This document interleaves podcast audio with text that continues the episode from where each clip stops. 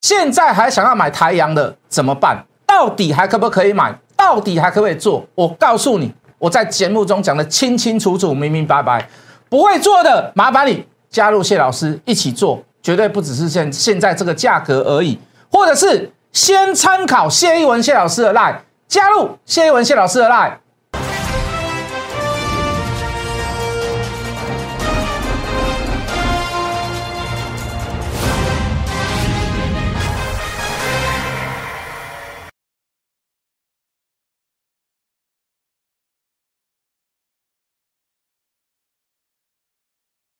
全国的观众，全国的投资朋友们，大家好，欢迎准时收看《决战筹码》。你好，我是谢一文。好，近期来跟各位谈论了很多的这个外债的问题，哈，比如说这个 FED 的这个这个利率政策，哦，减债，哦，时间表。那我们也聊到了所谓的这个大陆的这个恒大的问题，哦，那基本上我们都说这个行情，以现在这个台股之前跌了一段来拉回来看，你都是需要一个所谓的利空测试，你就是要来利空来测试它。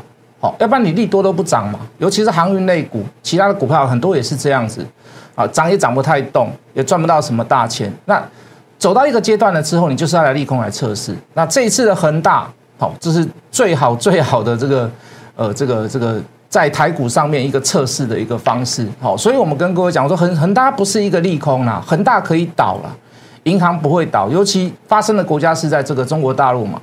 哦，那基本上你可以看到，昨天晚上就宣布说，他第一笔所谓的这个公司债到期，哦，他也如期还款给所有的这个投资人。那这就是有几个层面的。那我们拿这个一一般坊间最普通的猜测的这个这个这个这个层面来去做一些所谓的解释。好，如果你这个人如果要跑路了，你哪被招了啊？哈，那你你会不会还任何一毛钱？我都准备要跑了吗？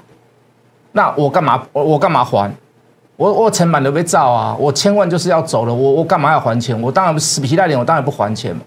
所以昨天晚上的那一笔第一笔公司债还出来的时候，大部分的经济学者、专家、投资学的啊、经济学的，大部分人都怎么看？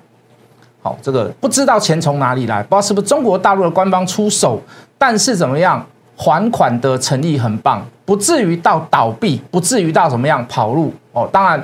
后续还有所谓的消息出来说，呃，可能会把恒大分成拆成三个部门，哦，那也有传消息说，这个这个许先生啊，可能会被国家所谓的这个无偿征收，他也没有任何的股份了。好，那无论如何，中国大陆的官方做法，它大致上就是如此。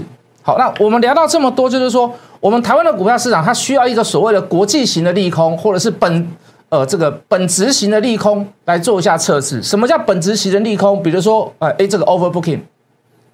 好，比如说，呃，我所有的这个外资啊、券商啊，全部都调降所谓的台股，好，包含指数、包含台积电、包含联包含一些所谓的重权值的个股，我们需要一个这样子的一个实质利空来去测试台股到底还有没有这个力道在，那个存在的力道来自于可能是大股东，有可能是三大法人，有可能是外资，好，对台股的机会跟希望有没有更大？好，比如说，好，这是中国大陆，这是香港，哦，这个恒大的问题出了一点事情，好。那就要看什么？那就要看资金有没有外溢，外溢到哪里去？外溢到所谓的其他的亚洲市场。哎，各位投资朋友，中国大陆也好，香港也好，投资环境并没有比我们好。为什么？因为香港这个对不对？有一些所谓的这个这个什么民主的什么，就好像被稍微被限制了一下。所以各位，资金会逃到哪里去？所有投资环境里面最好的，包含日本、南南韩、台湾，属谁最好？就台湾嘛。对不对？东南亚那个部分是属于所谓的实质产业投资，因为他们人力物资、人力的物价比较低。可是就真的投资环境的比较中高阶的投资环境呢，在哪里？在台湾嘛。所以资金会不会回流到台湾？很大觉得以后不会成为一个所谓的单一事件。好，这个你你看到报道很多，就所有的富人都要批赔赔等下呢。哦，那相对的有钱人资金来到台湾，对投资环境是不是更更好？是不是加深我们的所谓的资金的雄厚的这个能力，对不对？所以你看到，哎，央行昨天出手很聪明啊。之前那个鲨鱼返乡，那个马英九弄的是这个鲨鱼返乡之后，哎，也他也闻到这个味道了，资金开始在进来，台币一直在强势，所以他怎么做？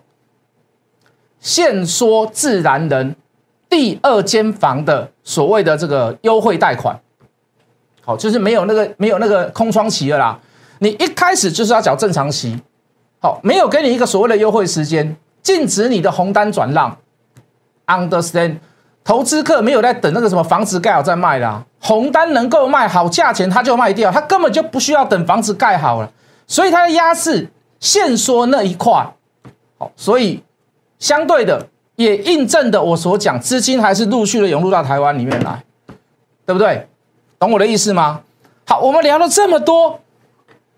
我们最近很少聊的是什么？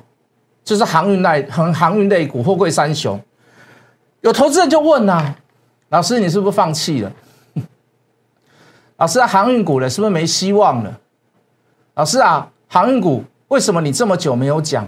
各位投资朋友，我没有讲，不代表我放弃它，我对它仍如初衷一样。它的基本面、消息面，我陆陆续都是在做追踪，只是我不在台面讲，为什么？每当我们在台面讲什么台北凯基啦，什么摩根大通啦，哎，又跑来跟我玩短线，又把筹码弄坏掉。所以各位，有些事情就是只能做，他没有办法讲，他没有办法说。为了大家好，如果你有做航运的，你放心，我还是一样那四个字不离不弃。讲句很实在的话，我还是有在做操作，只是我没有 open book。我没有打开书，打开天窗说亮话，在电视上直接跟各位讲而已，就是如此。那你就你说航运讲航运没有希望，不是航基本面很好，我们都陆陆续续在做追踪，包含航价，好，包含货运价格有没有很大的变动？好，包含前五大的这个航商，这股价它到底怎么样的变动？这个长约对这个来讲。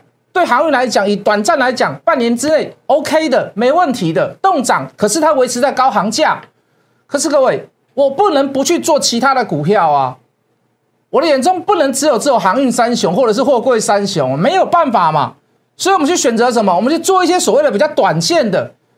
哎，以现在现况来看，比航运类股还要来的标的。来，我们进电脑，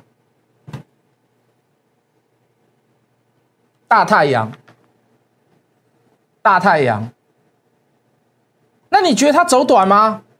我告诉各位，它不先跟各位下个结论，它绝对不是走短的。来来，我们进图卡，分析可以由长至短，操作一定要由短至长。各位听好，操作一定要由短至长。所有的分析可以大胆主观，所有的动作一定要依据要有策略，否则所有的买卖动作都是自己一厢情愿的看法。我我举昨天跟今天的例子就好了。昨天我在拉艾特上面发，我说太阳明天就会震荡，太阳明天就会拉回，哦，大家可能还百思不得其解，为什么？因为昨天怎么样，在下午的时候，太阳字节公告八月份的营收，八月份的营收小赔了零点二元，还是赔钱。听到这里，想到这里，看到这里，感觉到这里，你就会觉得说啊，这太阳没希望了，每一个月都在赔嘛。老师，你怎么去买这种股票？你怎么五十几块你敢去买它？上半年赔，八月份因为因为近期涨幅太大，周转率太大，所以金管会规定他说你一定要所谓的字节公报出来，字节出来赔零点二，净损哦，还不是净还不是净赚的，是净损哦，单月就赔了零点二元。老师，你怎么还去买这种股票？看到那一篇报道，我跟你讲，十个人有九个人说跟告诉你什么？太阳哦。拉高一定是出货，就跟股票没一样，大太阳斗啊，这跟他升升低线呢，这个只玩短线而已啦，就玩量价关系而已啦，就玩技术面。啊，谢老师有讲嘛，有些股票他会做短，哎，说不定太阳他只是做短，讲讲而已。什么一个三倍的计划啦，对不对？哦，什么新建计划啦，什么低轨卫星啊，那都只是一时的题材，公共啊你啊。各位老师朋友。我我给我在电视上也直接讲了，我说看事情要宏观。好，这单我没有操作，六五六八的宏观，它一路可以从一百五十块涨到现在三百九十一块。好，当然它上半年赚钱，它有这样的表现，比去年还要突出，包含股价也是一样。好，包含所谓的营收也是一样，它表现都很好，很突出。有这样的股价，除了就业绩成长来看，不是那么的意外。可是各位，股价来讲，将近是翻倍了，翻倍比翻倍还要多一点。哦，翻倍大概三百块，它现在拿了三百九十一块。它凭借的是什么？除了本身的物联网之外，好，终端设备以外，除了除了本业以外，它现在连接到什么？连接到星链计划，连接到低轨卫星里面的什么射频 IC？各位，星链计划你现在到现在还没看到了，低轨卫星你到现在都还没看到，都只是马斯克的梦而已。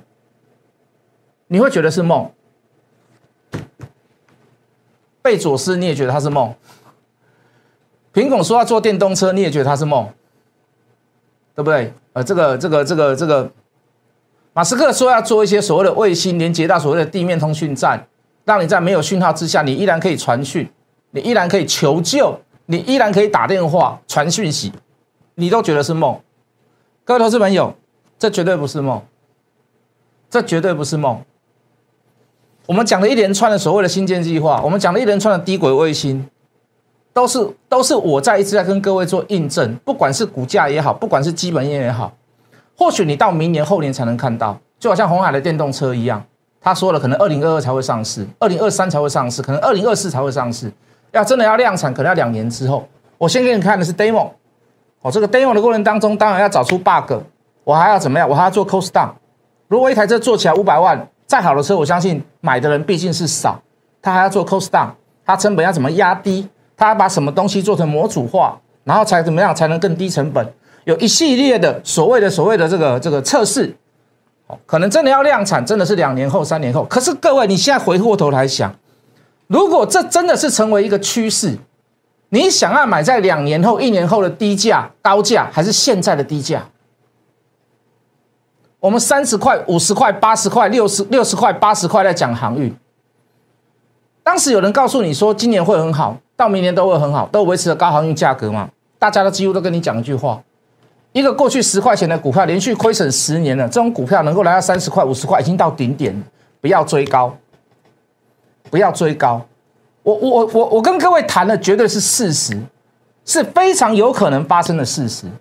你你到现在你拉回来修正，你现在多少人在讲航运，多少人在讲货柜，包含第三代半导体，它也是如此。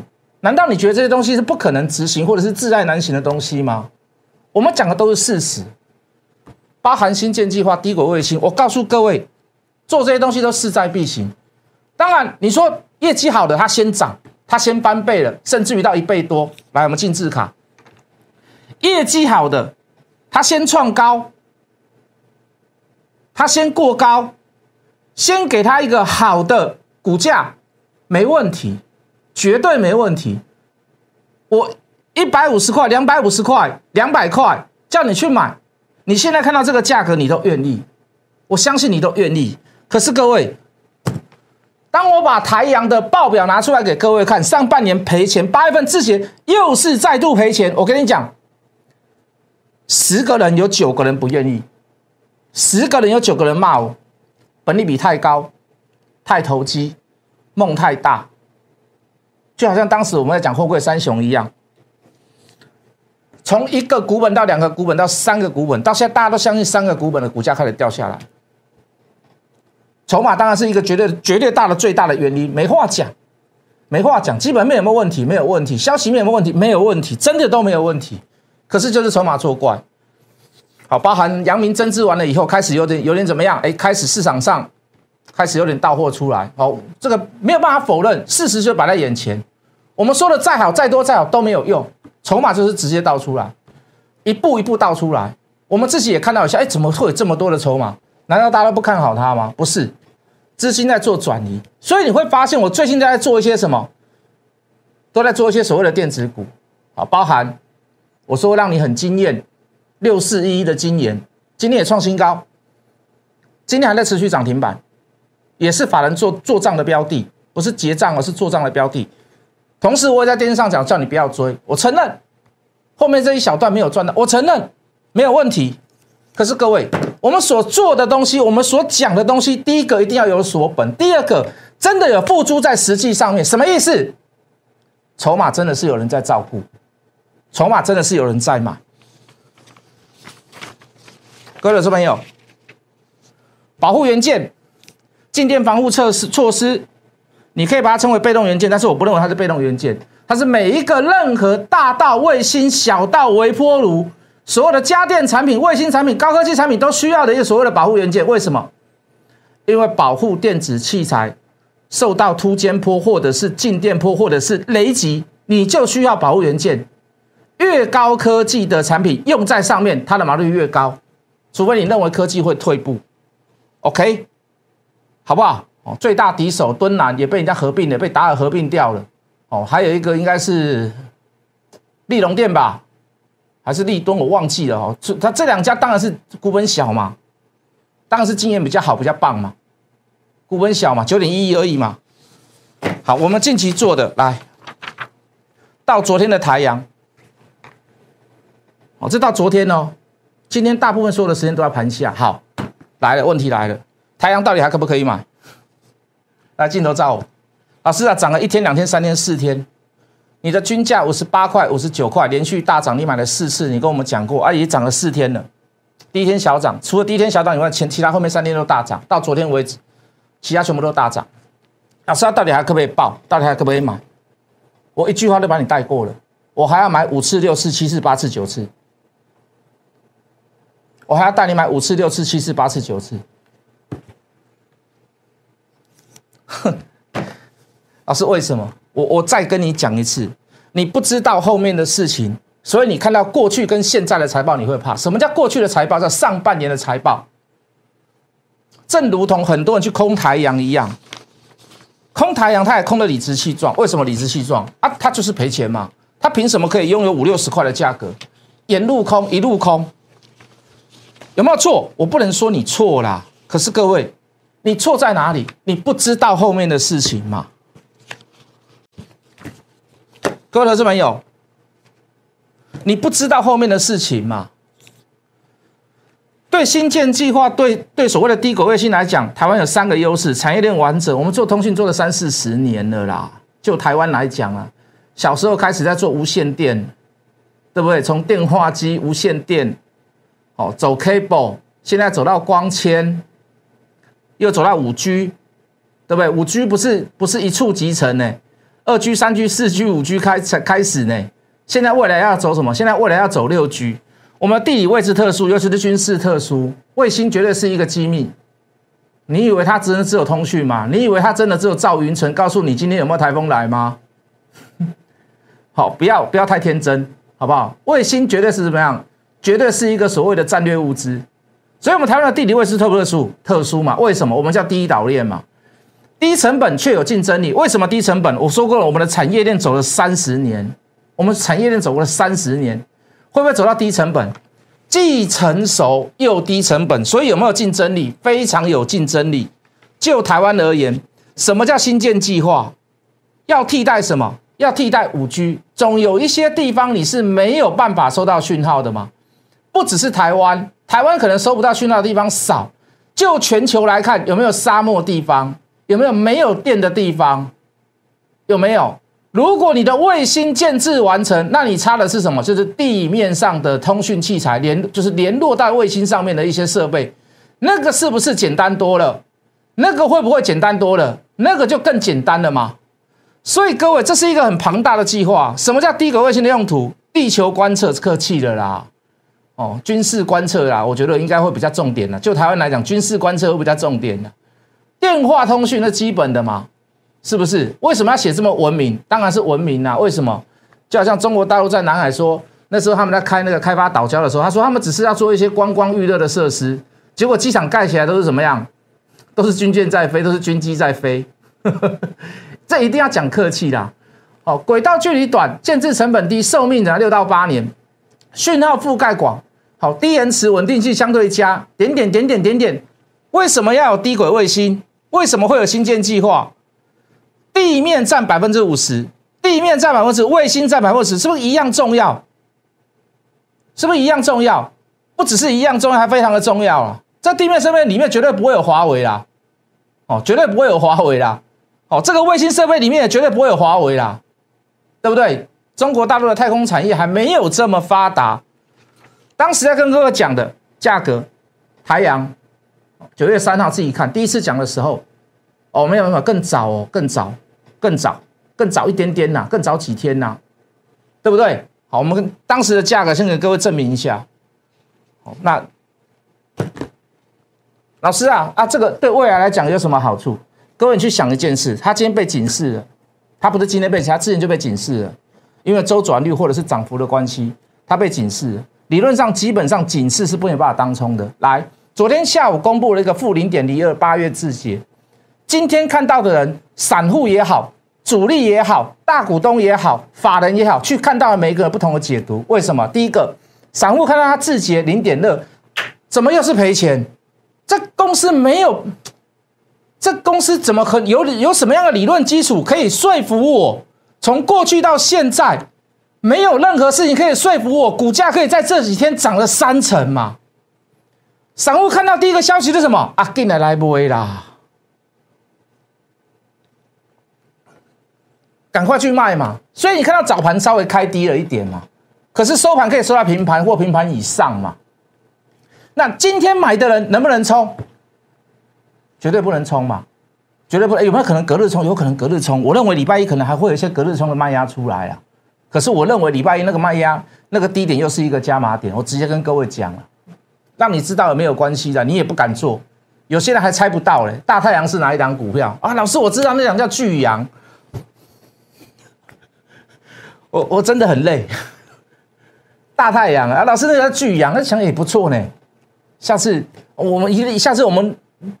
下次我一定把它取一个，那王杰有个歌名叫那个“我要向太阳怒吼”，我要取一个更好笑的一个名词来给各位。好，今天所有买的人都没有办法当冲嘛，所以今天的买盘是什么？无论是波段跟短线来讲，它至少就今天来看，它就是一个实质买盘嘛。无论他是要做短线的、做波段的，他今天没有办法当冲嘛，对不对？所以今天去买的人，第一个最基本的都有基本实力在，什么实力？因为买了你不能卖啊，你一定要有钱在里面嘛，就不会有那种像那个小白啦、韭菜啦来去玩这一档股票嘛，就没有撇撇开那些当冲极短线上的问题了嘛。好，可能礼拜一价格好，还是有人会卖，我相信，所以我会认为礼拜一还会有震荡的低点嘛，是不是？可是各位，基本上今天去买的人都是有一点实力的。我想请问各位，有谁？敢在昨天自节付钱、上半年赔钱之下去买一档七十几块的股票，有谁敢？你告诉我，有没有人这么笨？有没有人这么笨？那为什么他们这么笨呢？就是因为看谢老师的节目嘛，他知道什么叫低轨卫星，他什么叫新建计划嘛，他会去找，他会去看嘛，非凡也会去找，东升也会去找，法人也会去找嘛，对不对？现在讲的人，我看跌下讲的人就寥寥无几啊，就变很少人了。那我看到你看不到的东西，而且我还敢讲出来给各位听，我还讲给其他电视台听嘛，让他们去找资料嘛。所以我要不要建立成本？我再说一次，我还会带你买第五次、第六次、第七次、第八次、第九次。就算让你知道，我也不会怕。为什么？为什么你不会怕？你就是不敢做，你就是不会做。你的 tempo 就是抓的不好，就这么简单，就好像当时的三十块、五十块、六十块的长隆、阳明、万海，它就是如此，懂我的意思吗？所以各位想做台阳的人，你就来吧，你就来吧，一八八小支出专案又不是让你花一个很大的钱，又不是让你花一个很大很大的钱。一档波段的股票，我们花会花非常大的力气去讲它，原因在于这，就像当时我跟你讲很低价的货柜一样嘛。那个时候谁敢讲十块涨到三十块，大家都认为顶天了啦，还能涨到哪里去？另外，正极材料的所谓的电池芯电池供应商，我们本来预计四五四五天之后才会扣底，整理完之后才会再上。哎，今天你大概就会发现，就开始在动了。不是因为大盘的关系，真的是因为筹码的关系。想要做这些短线股，包含你手上还有所谓的航运类股，你放心，我都有在带，我都有在做，只是我在电视上少讲而已。欢迎你看完我的节目，加入我的 line，或者直接来电，或者是留电话来问一下，什么叫做小资族一八八专案？加入谢一文谢老师的 line，我们明天见。立即拨打我们的专线零八零零六六八零八五零八零零六六八零八五。摩尔证券投顾谢义文分析师。本公司经主管机关核准之营业执照字号一零九金管投顾新字第零三零号。新贵股票登录条件较上市贵股票宽松，且无每日涨跌幅限制。投资人应审慎评估是否适合投资。本公司与所推介分析之个别有价证券无不当之财务利益关系。本节目资料仅供参考，投资人应独立判断、审慎评估并自负投资风险。